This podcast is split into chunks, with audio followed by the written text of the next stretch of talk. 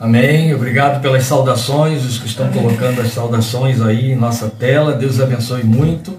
E graças a Deus, né? Porque pudemos ter esse louvor hoje, se enche o nosso coração de alegria e de prazer, porque estamos adorando o nosso Deus. E agora eu convido você de imediato a abrir a sua Bíblia, por favor, em Lucas capítulo 4, versículos 14 a 21, que já imediatamente também eu estarei lendo aqui na versão de que estou fazendo uso. Jesus voltou para Galiléia no poder do Espírito e por toda aquela região se espalhou a sua fama. Ensinava nas sinagogas e todos o elogiavam. Ele foi a Nazaré, onde havia sido criado, e no dia de sábado entrou na sinagoga como era seu costume e levantou-se para ler. Foi-lhe entregue o livro do profeta Isaías. Abriu-o e encontrou o lugar onde está escrito: O Espírito do Senhor está sobre mim porque ele me ungiu para pregar boas novas aos pobres. Ele me enviou para proclamar liberdade aos presos e recuperação da vista aos cegos, para libertar os oprimidos e proclamar o ano da graça do Senhor. Então ele fechou o livro, devolveu-o ao assistente e assentou-se. Na sinagoga todos tinham os olhos fitos nele, e ele começou a dizer-lhes: Hoje se cumpriu a escritura que vocês acabaram de ouvir.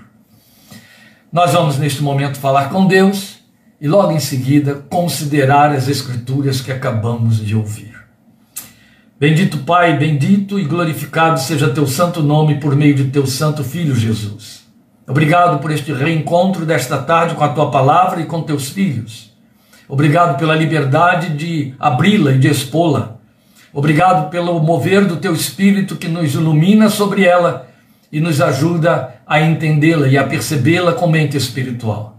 Pedimos que nas misericórdias de Cristo Jesus o Senhor permita que esta palavra nos desperte e nos aproxime de Ti, nos comprometa contigo e nos faça ter um olhar voltado para nós mesmos, avaliador, averiguador da missão que se impõe sobre nós, que tu, para a qual nos tem chamado e que tu esperas que cumpramos durante a nossa caminhada nesta existência terrena.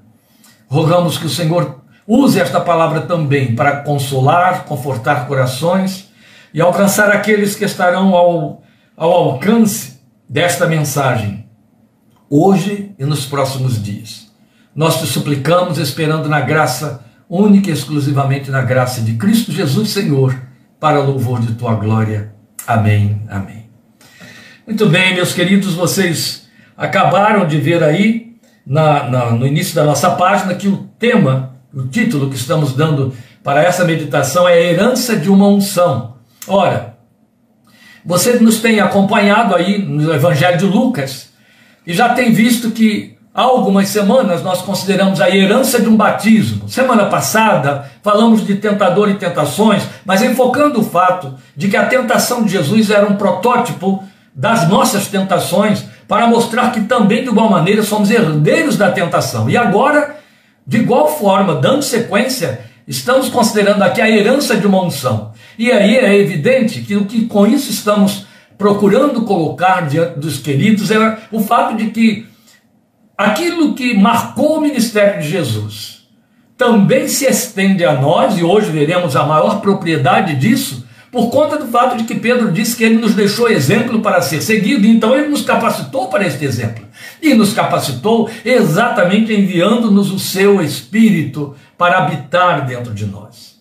Ora, hoje, no calendário das festividades mundanas e também não profanas, celebra-se o Dia das Mães. Ora, nós não temos e nem vamos para um texto específico, nós estamos é, cumprindo aqui uma jornada pelo Evangelho de Lucas, para um texto específico que vem falar alguma coisa sobre mães, sobre aquelas que dão à luz, que geram filhos e que criam filhos. Mas há uma coisa muito importante que eu não posso deixar de considerar na introdução deste texto, desta mensagem. Exatamente o fato de que o Senhor Jesus mostra que a palavra de Isaías 61, 1 e 2, que foi o texto que ele abriu no livro que lhe deram naquela leitura na sinagoga de Nazaré, era o texto que estava dizendo o que acontecia quando uma vida, e no caso a dele, e aí a vida do Messias, recebia a unção do Espírito para realizar o seu ministério. Ora, o que nós temos aqui é que isso se sucede à tentação de Jesus. E de igual maneira, você já tem acompanhado isso nos nossos estudos em Efésios e também nas, nas caminhadas que já fizemos antes. Você tem verificado o fato de que a palavra de Deus acentua para nós que se, não, se alguém não tiver o Espírito de Cristo, esse tal não é dele.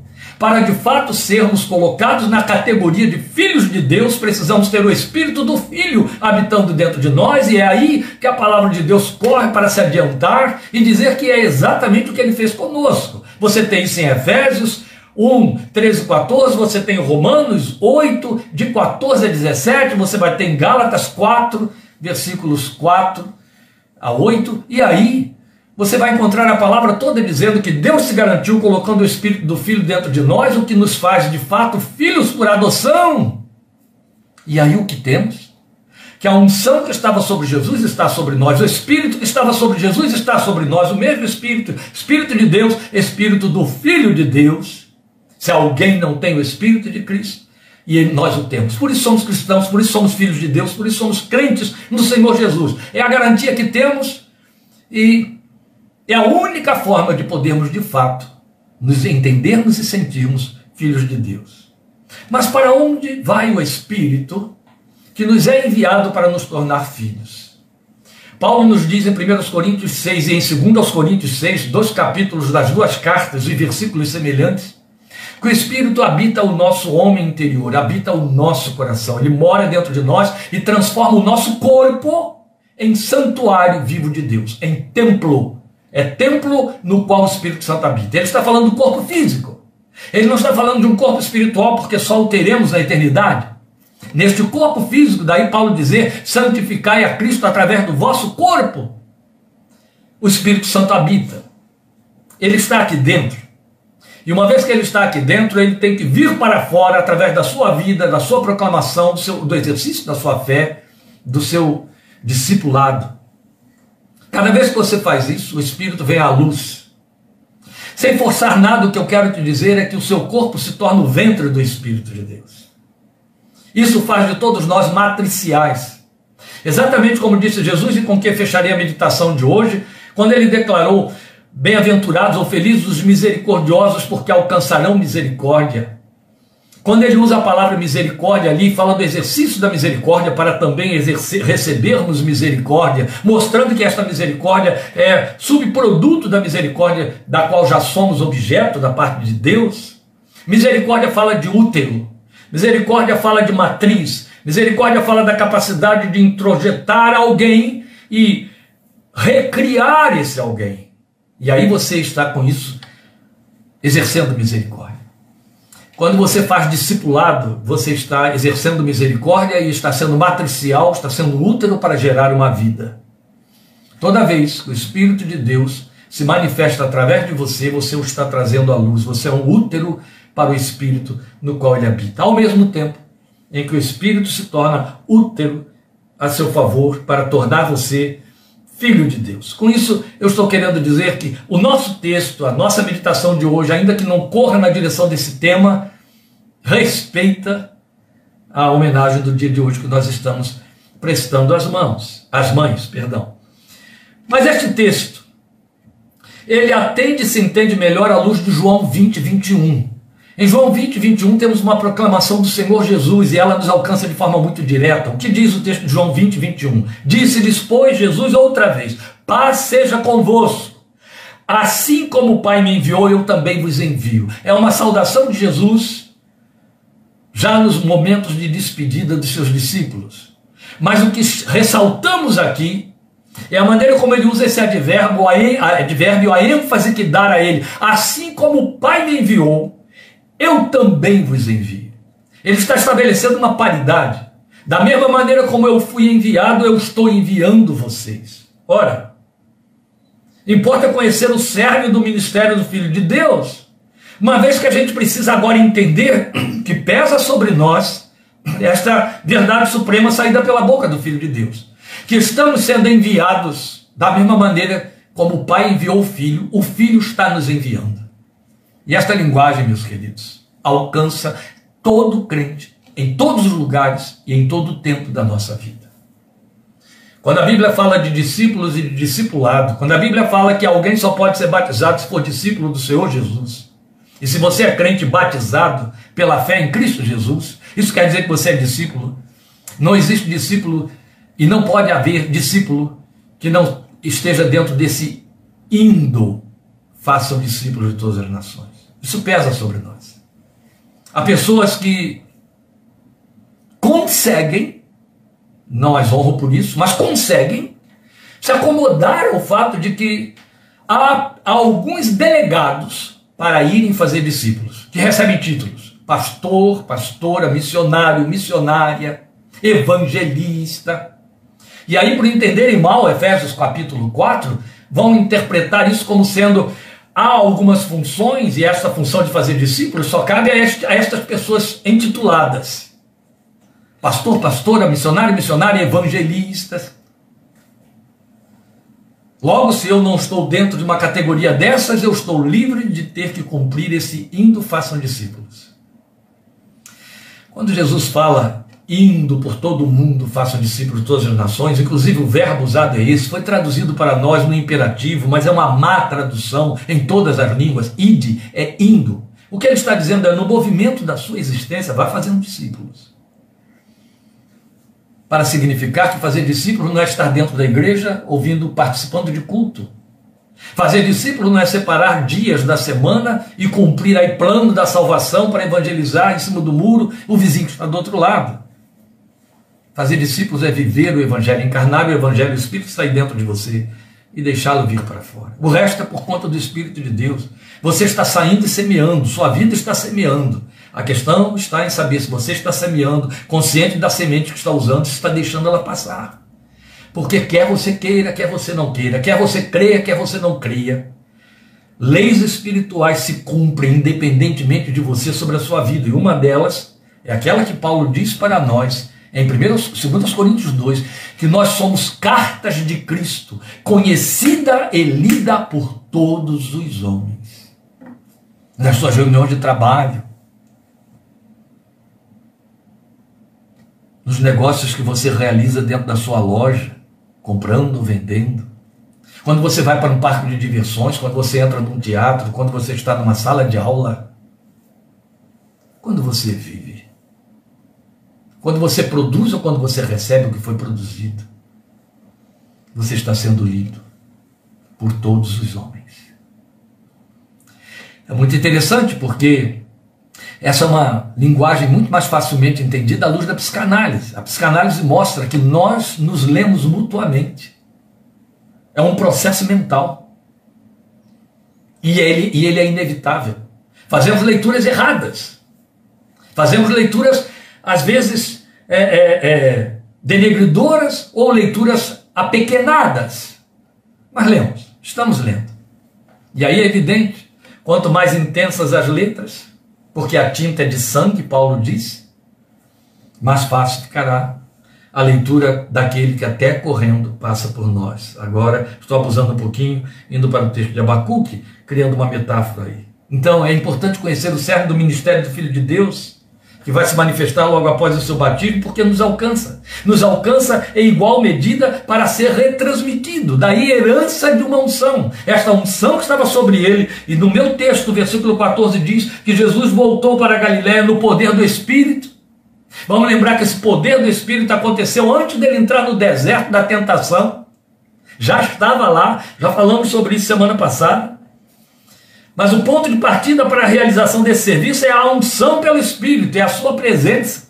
O texto de Isaías, é bonito isso, porque o texto de Isaías abre, esse texto que Jesus abriu lá no rolo e ele foi para a parte de Isaías 61, 1, abre exatamente como nós encontramos em Gênesis.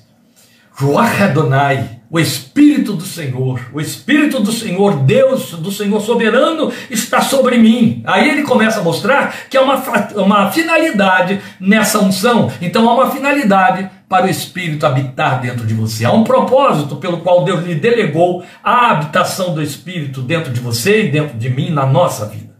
Então o ponto de partida é essa unção. Porque sem a unção do Espírito Santo, nada faremos, nem podemos e sequer seremos. Ainda temos aqui uma outra vertente, que é uma distorção daqueles que entendem que unção do Espírito significa uma experiência extraordinária, pós-conversão, num dado momento, num dado culto, numa dada reunião, quem sabe até numa dada denominação, e sem a qual não há unção, você não tem o Espírito de Deus. Se você não tem o Espírito de Deus, Paulo já disse, é fato, você não é crente. Agora, se você é crente, o Espírito está aí.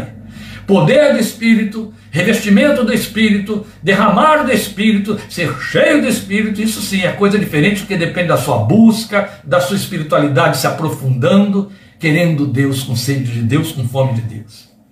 Que só pode acontecer a partir do momento em que o Espírito já habita dentro de você. Porque é Ele quem gera todas estas coisas à medida que vamos dando lugar a Ele. Mas eu não vou entrar aqui nesses pontos doutrinários. Eu quero apenas dar reforço a este argumento bíblico de que sem o Espírito de Deus nada faremos, nem podemos e sequer seremos. Nem somos, nem podemos e nem fazemos.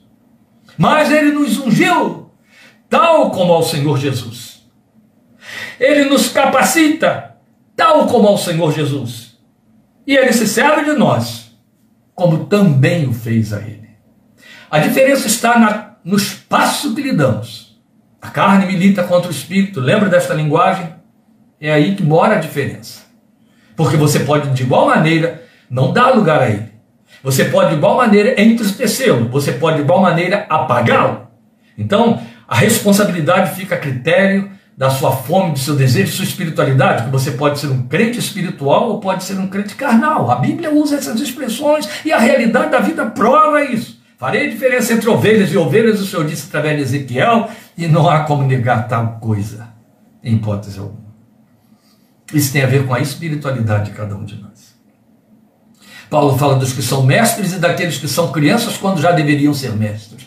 Tem muito a ver, tudo a ver com o espaço que damos ao Espírito de Deus. Mas a questão da unção.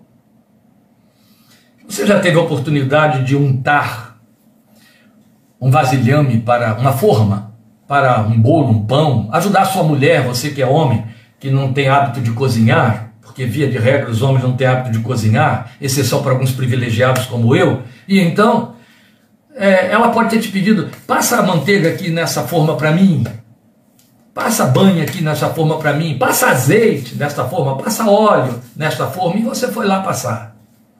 E aí você percebeu e depois de ter passado o azeite, ter passado o óleo, até onde você não viu tem azeite, tem óleo, tem manteiga na sua mão.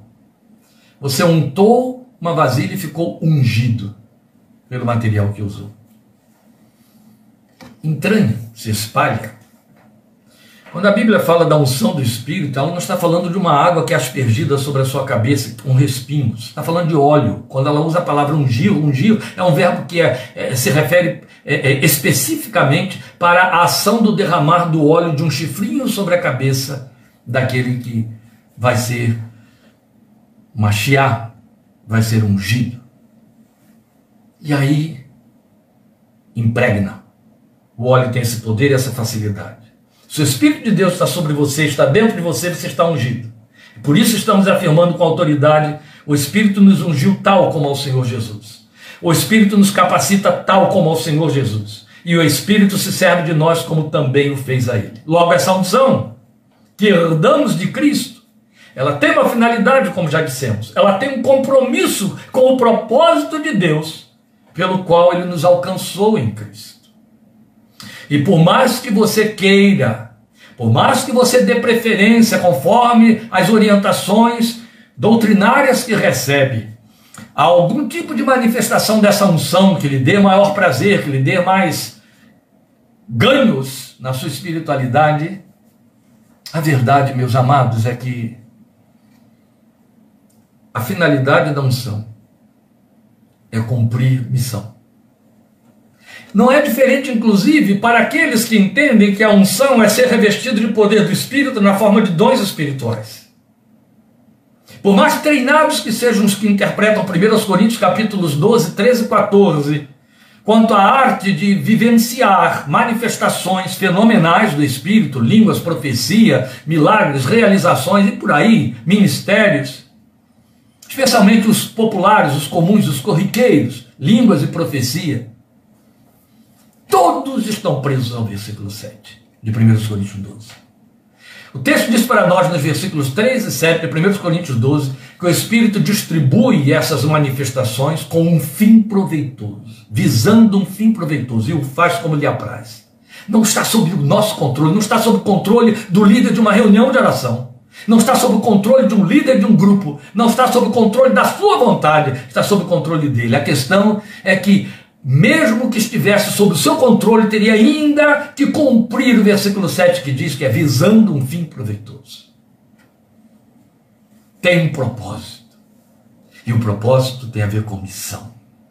Entende? O mesmo Espírito que entrou em você para lhe dar autoridade de filho, dignidade de filho, direito de filho, ele entrou em você para que, como filho, você produza filhos, você gere vidas você faça, cumpra ou vivencie esta finalidade descrita profeticamente em Isaías 61, 1 e 2, que Jesus assumiu, e com que então, repetindo, começando nossa meditação, dissemos em João 20, 21, assim como o Pai me enviou, também eu vos envio. Por que, que eu li o nosso texto de Lucas 4, 14 até o versículo 21? Eu poderia ter parado no 19. Porque no 21, quando todos estavam com os olhos fitos no Filho de Deus, ele olha a sua plateia e ele diz: Hoje se cumpriu esta palavra diante de vocês. Que palavra? A palavra de Isaías 61, 1 e 2. A palavra de Isaías 61, 1 e 2, que vai dizer exatamente o que lemos: O Espírito do Senhor está sobre mim e me ungiu para. Aí começa. Ela se cumpriu nele, nós a herdamos para que se cumpra de igual maneira. O Espírito do Senhor me ungiu para então, uma vez que Jesus leu o texto de Isaías 61, 1 e 2, e é à luz dele que nós entenderemos, devemos perceber que há uma dinâmica ou há movimentos de ações sequenciadas e interdependentes. Eu vou a elas sem me deter muito, embora logo na primeira parte eu preciso caracterizar algumas coisas aqui ricas para o nosso entendimento espiritual. Veja, no versículo 18, Jesus está repetindo o versículo 1 de Isaías 61. O Espírito do Senhor está sobre mim, porque ele me ungiu para pregar boas novas aos pobres. É assim que está sendo traduzido por Lucas, que fez a tradução da Septuaginta, a tradução grega do texto que Jesus leu em aramaico ou em hebraico, Jesus leu em hebraico lá na sinagoga de Nazaré. Então, na verdade, o texto está sendo lido na língua em que foi escrito. Lucas é que joga aqui uma versão, a versão em grego. Mas veja, o texto traduz esta mensagem original de Isaías: levar boas novas ou boas notícias aos pobres. Ora, qual é a caracterização e, a significação desse levar boas notícias aos pobres? Volte ao seu texto aqui. Pregar boas novas aos pobres, enviou para proclamar liberdade aos presos, recuperação da vista aos cegos, libertar os oprimidos e proclamar o ano da graça do Senhor. Ele para aqui na metade do versículo 2, antes de entrar no versículo 3, lá de Isaías 61, que diz alguma coisa mais. Lucas, então, mantém apenas alguma fraseologia da leitura que Jesus fez, que convinha ao espírito do Evangelho. E aí, ao dizer, ele me ungiu para levar ou dar boas notícias aos pobres. No texto original, ele está falando que também o Senhor, ao dar boas notícias aos pobres, isso tinha como função precípua cuidar dos que estão com o coração quebrantado, ou seja, palavras de consolo e esperança. De que boas notícias estamos encarregados, o texto diz. Novas de consolo e de esperança. É o cerne do Evangelho. Boas novas quer dizer Evangelho. Boas notícias. Jesus está dizendo: hoje se cumpriu esta palavra. O Espírito do Senhor Deus está sobre mim, pelo que me ungiu para pregar o Evangelho, para dar boas notícias, boas novas aos pobres. Quem são esses pobres? O texto diz que são aqueles que têm o coração quebrantado, é assim que está nas nossas versões. Mas na verdade, O sentido original tem mais profundidade, mais intensidade. Significa coração despedaçado. Daí a necessidade da palavra profética levar consolo. Lembram? Essas são as três características da profecia: consolar, edificar e exortar. A primeira delas é consolar, e então vai levar consolo. Consolar quem? Quem tem o coração despedaçado. Não vou entrar nos detalhes disso aqui. As várias e possíveis causas do despedaçamento de corações há alguma coisa que poucos sabem. Quando o texto fala de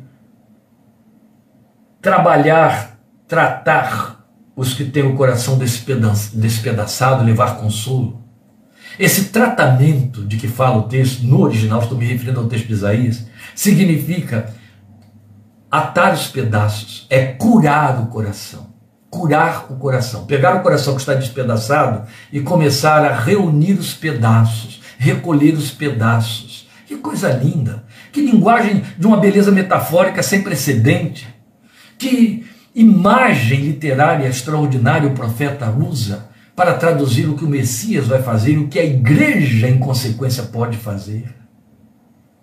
Corações despedaçados pelo pecado, corações despedaçados pela dor da vida. O texto está dizendo que o Evangelho tem o poder de unificar esses pedaços. Daí, palavra de consolação, ele une tudo de novo, ele põe tudo de volta no lugar. E é um processo de cura. O verbo pode traduzir também curar.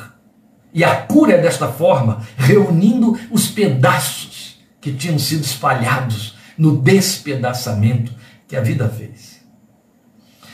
É muito interessante não faz muito tempo eu escrevi sobre isso, o fato de que a primeira coisa que o ser humano necessita é de consolo, nem, ele nem sabe disso. Quando o homem foi expulso do Éden, ele sofreu uma ruptura e um aniquilamento que se equipara ao aniquilamento que deixa registros inconscientes na psique humana pelo parto. O parto é uma expulsão. O parto é uma expulsão física do Éden, que era o útero materno. Essa expulsão é traumática. Esse trauma, de que poucos se dão conta, requer um consolo na vida. Há uma busca intensa, que no início, nos primeiros dois anos de vida, o ser humano faz através do seio. Ele tenta se consolar, se consolar, se consolar, querendo voltar para dentro da sua mãe, alimentando-se do seu seio, tirando de dentro dela algo que ele perdeu. E quando o ser humano não se dá conta de que ele tem carência de voltar-se para Deus, para tirar de Deus, buscar de Deus aquilo que ele perdeu com a expulsão do Éden, ele vai tentar em tantas e tantas outras coisas e fica perdido. E quando o crente, aquele que nasceu de novo, não se apercebe disso, não deixa o evangelho se envolvê-lo de tal maneira que ele tenha consolação, ele continua fazendo esse mesmo processo, que aí é carnal. Ele vai buscar suprir-se, consolar-se, satisfazer-se, suprimentar-se através das coisas que a vida oferece, como os homens normais, os homens naturais, os homens não espirituais, que vão tentar se saciar, se saciar através de tudo que o mundo oferece a um alto custo, e tudo tem custo. E custo moral, que é o preço maior na grande maioria dos casos. Vai tentar se suprir em tudo, em filosofias, em política, em, quer, quer seio. Então o homem elege alguém para ser o seu seio. Perdeu o seio do Éden, perdeu o seio materno, vai ficar elegendo ícones. Você vê isso na vida de adolescentes e de jovens, elegendo ícones. Às vezes ícones de uma vida podre, mas porque tem uma coreografia, porque tem um brilho, porque tem holofotes. Eles os admiram, imitam, copiam, replicam. Mas nós vamos encontrar o ser humano fazendo isso, copia pastores, copia políticos, copia filósofos, copia professores, copia o pai, o tio, o grande amigo, o amigo, o vizinho, copia. Quer superar, que aí já entra para patologias. É uma busca para saciar, o coração está despedaçado e não sabe, mas na vida do crente isso deveria estar saciado e cessado. Pois o Filho de Deus disse exatamente isso no seu supremo convite, não é? Venham a mim, todos vocês que estão cansados, sobrecarregados, eu aliviarei vocês, eu lhes darei descanso. Estamos considerando aqui que você está capacitado pelo Espírito que habita em você para levar essas boas notícias. No seio de Deus, você tem a satisfação de tudo de que precisa, a ponto de poder dispensar tudo que vier lhe ser oferecido. Bem, eu gostaria de gastar um pouco mais de tempo aqui, mas nós não temos esse tempo e eu vou respeitar esse espaço que nós temos prometido aí aos irmãos. Logo depois, ainda no versículo 18, ele vai dizer que a mesma unção foi para ele proclamar liberdade aos presos e recuperação da vista aos cegos. Então é um envio para declarar a libertação. Se você for perceber a, pro, a promessa messiânica Isaías 61 que nós herdamos, ela não está falando de fenômenos. Ela está falando de anúncio, proclamação. É sempre proclamação. Pregar boas novas, proclamar libertação, proclamar ou comunicar, avisar, anunciar o ano da bondade, o ano da graça, o tempo da graça da parte do Senhor. É anúncio, é anúncio. Veremos isso mais, com mais reforço nas penas de Paulo, veremos daqui a pouquinho. Mas o que eu quero mostrar a você é que até a ideia do, do fenômeno, a cura, é a cura pela palavra. A palavra que chega e que cura, que sara, que restaura, que emenda os pedaços do coração. Glória a Deus. O verbo usado é declarar, proclamar. Proclame aos cativos que eles já estão libertos Proclame aos que estão nas trevas espirituais que eles podem voltar a enxergar. Vamos lembrar que Paulo disse que o homem deste mundo, os filhos da desobediência, estão cegos no seu entendimento pelo diabo. É 2 Coríntios 4,4. Paulo diz para nós que o Deus deste século cegou o entendimento dos ímpios para que não obedeçam ao Evangelho. Jesus está dizendo que o Espírito que está dentro de você abre os olhos desses cegos espirituais. É a palavra de Deus que abre os olhos. É pelo que ela comunica, ela anuncia, você está liberto.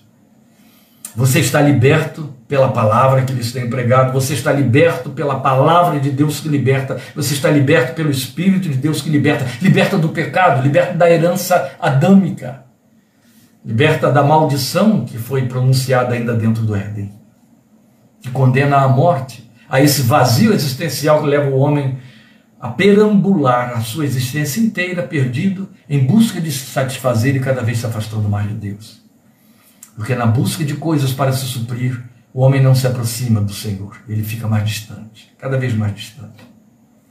Aí é importante dizer a você que é a sua proclamação que pode aproximá-lo, não o que você pode ficar fazendo pensando que substitui Deus para ele, para ela. Não, não existe isso. Não vai funcionar. O verbo é proclamar. Tem gente que pensa que pode fazer o papel de Deus para libertar alguma outra vida. Não. Você só pode levar aquela vida àquele que de fato liberta. Anunciá-lo. Trazê-lo junto, mas anunciá-lo. Declarar liberdade aos cativos, dizer que há uma luz, e esta luz é o Evangelho, trazer a luz do Evangelho que dissipa a cegueira espiritual, que faz cair as escamas do entendimento para que enxergue. Veja a verdade e descubra que está livre, que está perdoado. Você sabe, faz parte da nossa experiência, que Satanás não desiste de tentar e de insistir em dizer que temos alguns cativeiros porque temos fraquezas, porque caímos, ele nos joga sempre para o passado e faz você olhar o passado como se o seu passado fosse presente. Primeira coisa que você tem que botar na sua cabeça e aí declarar é que o seu passado é passado, o passado ficou lá atrás. Passado não te pertence mais e Deus trabalhou o seu passado. Ele pegou aquilo que era contra você, rasgou e cravou na cruz. Seu passado está cravado na cruz. Toda vez que Satanás vem lhe acusar para que você se torne cativo de culpa, mostre a cruz para ele. É lá que você está crucificado e onde o seu passado foi crucificado no sangue de Jesus, com Cristo Jesus, e gritou lá de cima: está consumado também. Entende? Toda vez que Satanás vier fazer esse tipo de ataque, mostra-lhe a cruz. Isso é proclamar também. É isso que precisamos fazer com os que nos cercam através da nossa vida. Dizer ah, perdão a perdão, a perdão. Meus queridos, a igreja existe para levar o homem e a mulher crentes a crescerem em Cristo e a servi-lo. Mas há aqueles que morrem pendurados na cruz. Crentes. É o que aconteceu com o ladrão ao lado de Jesus. não esteve entre os 12, não esteve entre os 120, não esteve entre os 500, nunca caminhou ao lado do Senhor. Possivelmente tinha ouvido falar de Jesus porque ele estava muito popular na Galiléia. E agora, todos estavam tomando conhecimento da condenação dele. Por que ele estava sendo condenado? Uma multidão assistiu o julgamento, aquele julgamento tolo, tonto, feito por Pilatos. A notícia se espalhou. A caminhada até o Gólgota era longa, penosa, demorada. O povo afluiu para ver. E todos sabiam o que se passava ali. É possível que aquele ladrão penitente, que a gente diz que era o ladrão penitente, que repreendeu o outro incrédulo até na hora da morte, isso existe também. E recebeu do Senhor a garantia de que estava indo para o céu naquele momento, ele não foi seguidor de Jesus, ele não foi discípulo. Se ouviu, não foi atrás, não esteve interessado. A gente convive com isso. Nós não podemos é apostar nisso, porque pode ser que vá para a cruz alguém que morre incrédulo, como aquele outro. É muito interessante saber que há duas cruzes ao lado de Jesus, onde numa está um incrédulo confesso que morre incrédulo, e na outra está um ladrão penitente que morre crente.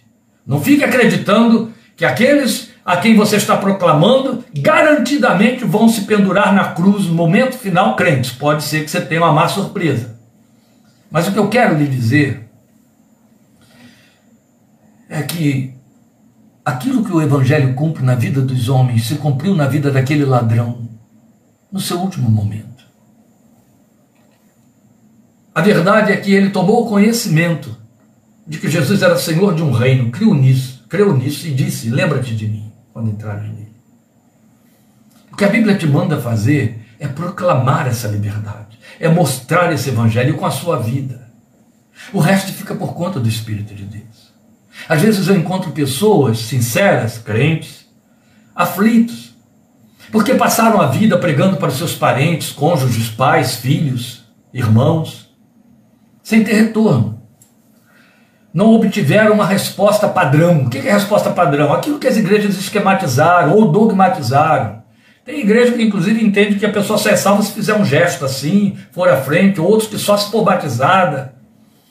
Então, meros enganos, são leves enganos, enganos é, é, graves. Porque essas, esses estereótipos, em hipótese alguma, faz alguém nascer de novo.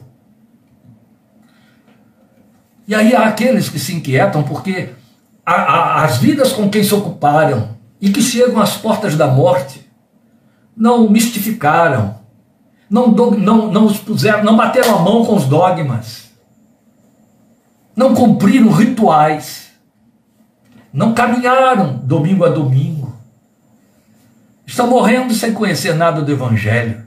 E essas pessoas ficam inquietas. E eu costumo dizer para elas: fale a palavra. Fale a palavra. O Espírito está aí dentro de você, o resto é com ele. Quem convence é ele, não é você. Não é o púlpito da sua igreja quem convence, não é o seu pastor, não é um obreiro poderoso, um grande evangelista, não é um Billy Graham. É o Espírito de Deus. É ele. Ele se serve dos biligrams, ele se serve dos coitadinhos ali, sem nenhuma experiência, ele se serve de nós. Mas quem faz é ele. Seja apenas o veículo para pronunciar a verdade, ainda que essa vida só se renda uma vez pendurada, como aquele ladrão. Mas diga para ele, ele já te perdoou. Eu tive a oportunidade de vezes sem conta, levado, não foi tanto vezes sem conta, mas muitas vezes, levado à casa de uma família confessadamente contrária ao Evangelho. Fui lá várias vezes orar naquela casa, e evidente, sempre jogando uma palavra, e era a família crente que pedia que eu fosse lá, ia comigo, aproveitava qualquer situação que houvesse na casa para pedir que eu fosse até lá orar com eles, e a gente via a resistência deles. A dona daquela casa chegou ao seu leito de morte ficou internada muitos dias e foi e entrou num processo de AVC que tirou a lucidez dela, então ficou completamente parecendo inconsciente sobre o leito. Chegou o momento em que os médicos disseram dificilmente ela passa de hoje. E aí a sua nora, uma vida muito querida, serva de Deus, a quem eu respeito muito, disse: Pastor, pode ir lá orar com ela mais uma vez? Agora é a final, está no fim, vai lá orar por ela. Eu vou. Eu me lembro daquela mulher resistir abertamente dentro da sua sala, com todo o seu vigor, ela e seu marido, especialmente seu marido. No dia que eu fui lá, ele estava na, quarto e quando ele viu que eu entrei, ele saiu e saiu bufando, saiu irritado, vendo que a mulher estava morrendo. Ficou do lado de fora porque não queria assistir o que o pastor foi fazer lá com a sua mulher. E ali eu estava diante daquela mulher que parecia totalmente inconsciente naquele leito, e eu só repeti o que eu tinha feito nas oportunidades que tive ao ir àquela casa e ao orar e invocar o nome do Senhor Jesus dentro da casa. E eu disse para ela, dona Fulana, a senhora possivelmente está me ouvindo. E o Espírito de Deus que habita em mim tem acesso aí dentro da senhora. Pode ser que a senhora não tenha crido em nada do que eu disse ao longo das oportunidades que pude dizer-lhe do Evangelho, mas uma coisa é certa, a senhora está a instantes de encontrar a eternidade, de onde não se volta mais. A senhora está a um passo dela, a senhora está no momento final da sua existência. Quero lhe dizer que Jesus já cumpriu tudo para que a senhora não entre em trevas. Ele foi para a cruz levar o seu pecado e redimi-la pelo seu sangue. Ele pagou o preço da sua redenção para que a senhora se encontre com Deus agora do outro lado, perdoada. Ele lhe fez a grande oferta. Ele apenas lhe disse: creia em mim. Dona Fulana, creia em Cristo Jesus que amou e levou o seu pecado sobre a cruz para que a senhora tenha vida eterna com Deus. A nora viu o que aconteceu. Aquela mulher que estava ali arfando derramou uma lágrima do único olho que estava semiaberto e aquela lágrima correu. Ela deu um suspiro e a nora disse: Ela ouviu, ela ouviu. Orei por ela, virei as costas e saí. Cinco minutos depois ela tinha falecido. Eu creio nisso. Eu creio que o Evangelho e a unção que você tem está sobre você para dizer: comunique, comunique que estão libertos, que não precisam mais ser cativos, que não precisam mais servir ao pecado, que não precisam mais servir à filosofia deste mundo, que não precisam mais servir aos déspotas desta era, às trevas. Não. Mostra para eles a luz do Evangelho. O Evangelho é luz, o Evangelho ilumina, o Evangelho espaventa as escuridades das regiões mais inacessíveis. Libertação do cativeiro do pecado, libertação de cegueira espiritual. E, por último lugar, o texto mostra que também ele foi levado a proclamar o ano da graça do Senhor. Aqui, ano não significa 12 meses, 365 dias, significa era. Era. A igreja Costumamos dizer tecnicamente que inaugurou a era da graça, a igreja está na era da graça, é o chamado ano da bondade do Senhor, o ano aceitável do Senhor. Envio para comunicar o tempo da graça da parte de Deus, e é bonito, porque o texto diz que é da parte de Deus, é da parte de Deus para com o povo. Então ele nos torna mensageiros, arautos, atalaias que só chegam para comunicar: olha, fiquem sabendo, o Rei Eterno decretou um tempo de graça que não tem limite. O Rei Eterno decretou que a graça está instalada. O Rei Eterno decretou libertação do cativeiro. O Rei Eterno mandou avisar que o coração dele está aberto para receber e para perdoar, que ele depois as armas que tinha contra nós, estou usando expressões da Bíblia, o Rei Eterno me mandou avisar a você que ele não é mais seu inimigo, o Rei Eterno mandou me avisar a você que ele não te vê mais como inimigo, o Rei Eterno mandou avisar a você que ele está aberto para te receber, para te aceitar. E o nome disso é graça. O Rei Eterno mandou te avisar que a graça está instalada e aquilo que você merece, você não vai mais receber, mas vai receber o que não merece. É o que a graça está trazendo e ele mandou avisar isso a você. É da parte dele, foi a abertura do coração dele, foi ele que se abriu para deixar isso acontecer. Proclamar o ano da bondade do Senhor é oferta e convite. E eu disse que eu reforçaria isso tudo com o texto das penas de Paulo, é o último texto de que vou me servir agora. Em 2 Coríntios, eu convido você a ir até lá, capítulo 5. Esse texto é tão lindo e ele reforça toda a argumentação que estamos trazendo desde o início, quando dizemos que esta unção foi colocada sobre mim e sobre você com esta finalidade. É dela que Paulo vai falar para nós em 2 Coríntios 5, de 18 a 20. Ele diz assim para nós: tudo isso provém de Deus que nos reconciliou consigo mesmo por meio de Cristo. A palavra é reconciliação. Vem aqui, vem de lá aquele abraço, vem aqui e vamos nos abraçar, vamos nos reconciliar, vamos fazer as pazes, é o que estava Deus dizendo em Cristo Jesus. Por meio de Cristo nos reconciliou consigo mesmo e nos deu o ministério da reconciliação. Que lindo, não é? Quando ele diz ministério da reconciliação, ele está dizendo, ele te convidou a ir desnudo, a se abrir e oferecer o abraço. O que ele está dizendo é paz, fazer de você instrumento da paz, os mansos que herdam a terra, não ferozes, comprometidos com o ódio, procurando de alguma maneira se proteger do, com o uso de armas e coisas parecidas, pertence a Satanás, meus queridos. Não é de Deus. Ele nos deu o ministério da reconciliação não ministério da condenação, da perseguição, da punição, do castigo, da vingança. Não existe. Isso é do diabo, isso é das trevas, isso é do mundo.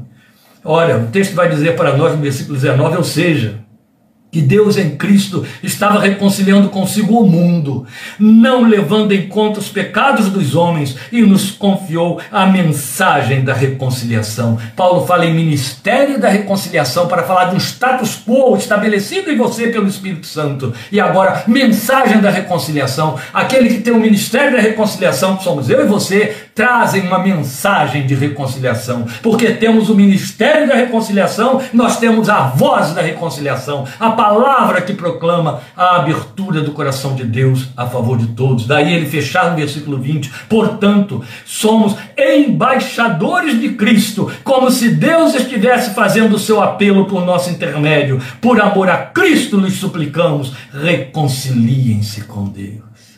O ano aceitável do Senhor. Aproveite a oportunidade, meu filho, é isso que você tem de dizer. Aproveite a oportunidade, minha filha. Aproveite a oportunidade, meu marido, minha esposa. Aproveite a oportunidade, minha mãe, meus irmãos. Aproveite a oportunidade, meu pai. Enquanto você ainda vive, o coração de Deus está aberto e se reconcilie com Ele. Você só pode se reconciliar se entender que não está em paz com Deus. Você só pode se reconciliar se entender que está em pecado. O problema é que o homem se justifica a si mesmo e aí não se reconcilia com Deus. E a Bíblia, pelo contrário, vai dizer que a ira de Deus repousa sobre os filhos da desobediência. Por isso, comunique a eles o que está dentro de você e diga: Deus está aberto para você. Entre por aí e se reconcilie com Ele. Foi o que Ele fez conosco e por nós. E é o que espera que estejamos fazendo. Todo esse mover de serviço cristão, de liturgia cristã, pode ser resumido numa só frase. Como eu comecei dizendo, exercício de misericórdia, sermos úteis como igreja, sermos matriciais, agirmos como mães para o Israel de Deus, é o que ele nos possibilitou fazer. É pobre, é pequeno, é triste, é indigno, que uma vez sendo reconciliado, você guardou a reconciliação só para si mesmo. Você acabou de ver que não há desculpa nem alternativa. Não há nenhum lugarzinho onde você possa se acomodar ao sol do Evangelho. Você foi chamado para ser ministro da reconciliação, ministra da reconciliação. O Espírito do Senhor Deus está sobre você e ungiu para que você cure corações despedaçados, proclame boas novas aos algemados, a libertação aos que estão cativos. Eles estão à sua volta. Deixa a sua vida falar disso. Quero dizer isso a você. Falar verbalizando pode até ser mensagem da reconciliação, mas não será ministério da reconciliação. Mas você viu o, o, texto dizer que primeiro você recebeu o ministério da reconciliação para depois ter uma mensagem de reconciliação. Ministério de reconciliação falando de vida, sua forma de viver. Você está aproximando vidas de Deus no seu trabalho, na sua forma de trabalhar, de se pronunciar, entre os seus parentes, seus filhos, seus cônjuges, sua família. Você está aproximando eles de Deus através da sua vida ou sua maneira de viver? Está levando essas vidas a entenderem eu não quero esse Deus. Vamos mais uma vez orar? Eu orei no início, geralmente eu oro só uma vez, mas eu faço questão de orar com você agora outra vez. Nós nos curvamos diante desta palavra, Deus Todo-Poderoso, e rogamos que o temor de Deus habite o nosso coração agora. Que o teu temor nos dê um choque de realidade espiritual, daquilo que estamos fazendo com o nosso tempo nossa maneira de viver, onde estamos e onde somos. Sacerdotes e reinos, intercessores e pacificadores em nossa casa, no seio da nossa família, meu Deus. A experiência da vida tem provado que é tão mais fácil falar para o que está lá fora do que para os que estão do lado de dentro, os que estão do lado de dentro da casa. É mais fácil ser proclamador de boas novas aos que não nos conhecem. Como é difícil fazer essa proclamação debaixo do mesmo teto, onde a vida tem que falar primeiro e de repente já queimou todos os filmes, queimou todas as pontes, pela maneira errada de viver. Por isso estamos aqui diante de Ti, diante desta palavra, nos curvando, para te rogar, tem misericórdia de nós. Tu nos potencializaste para sermos curadores de corações despedaçados com a palavra do consolo, para comunicarmos aos que estão dando cabeçadas na vida que o único caminho é Cristo e caminho de reconciliação, graça aberta, perdão e leveza pela libertação do pecado. E não para fomentar a atonicidade com que estão vivendo, não para patrocinar a forma errada como escolheram seus caminhos tortos, longe de ti. Porque cada dia esses caminhos os levarão para mais longe de ti. Perdoa se o nosso coração não se sensibiliza a esse ponto, se apagamos o espírito, o pulsar do espírito de tal maneira que não nos comprometemos. E ajuda-nos para que, em meio aos insucessos do nosso testemunho, nós possamos esperar que, até pendurados na cruz, venham a se render a Ti no último momento da vida. Mas que não falhemos na nossa missão de sermos cartas lidas, em casa e fora de casa. Que não falhemos na nossa missão de sermos conciliadores, embaixadores da parte de Deus através de quem Tu rogas. Que não terceirizemos este serviço na vida de obreiros como se só a eles coubesse esta missão. Tem misericórdia de nós e ajuda-nos a sermos sacerdotes e reino dentro de nossos lares e no nosso ambiente de trabalho. Somos responsáveis por aqueles que cruzam os caminhos conosco, que às vezes estão ao redor da nossa mesa meses e anos a fio. Somos responsáveis por eles diante de ti. Somos as testemunhas de que te serves para dizer a eles através da nossa vida, com palavras, ou melhor ainda, com a vida e sem palavras: Este é o ano aceitável do Senhor. Entra por ele e tem acesso à Sua presença graciosa e perdoadora. Ajuda-nos, ajuda-nos por tua graça a termos consciência disso, porque chegará o dia, Paulo disse, em que nos apresentaremos diante do trono do Cordeiro para prestarmos conta do que tivermos feito da nossa vida. E esta é uma palavra para a igreja, não é para o mundo. É a palavra em que nós estaremos ali para que as nossas obras de fato sejam julgadas por ti. São poucos os crentes que se preocupam com isso. Muito poucos. É aquela irresponsabilidade de quem por fim não está crendo na eternidade que diz: ah, isso é para lá, é lá. Eu não, não tenho nada a ver com isso agora. Isso é, é não crer na eternidade, mesmo porque a eternidade pode começar dali a pouco mais.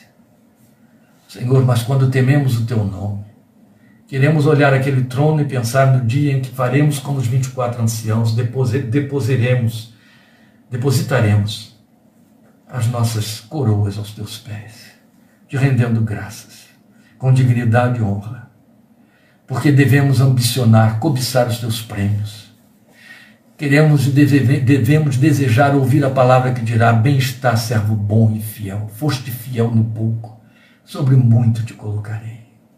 Que esta palavra se grave fundo no coração de teus filhos e filhas a partir desta tarde, em nome e por amor do Senhor Jesus. Amém. Deus te abençoe. Te convido a continuarmos quarta-feira, oito e meia, e domingo, em nome do Senhor Jesus, no culto que teremos aqui com os irmãos que virão adorando ao Senhor Jesus e ouvindo a Sua palavra. Deus te abençoe e te fortaleça e até lá. Obrigado por sua presença e companhia, por sua participação, mesmo numa data tão comprometida, não é? Alguns aí, apesar do contato com a mamãe no dia de hoje, reservou tempo para esta palavra, isso é muito importante. Deus te honre e te abençoe por isso. Muito obrigado. Um abraço e até a próxima semana. Amém.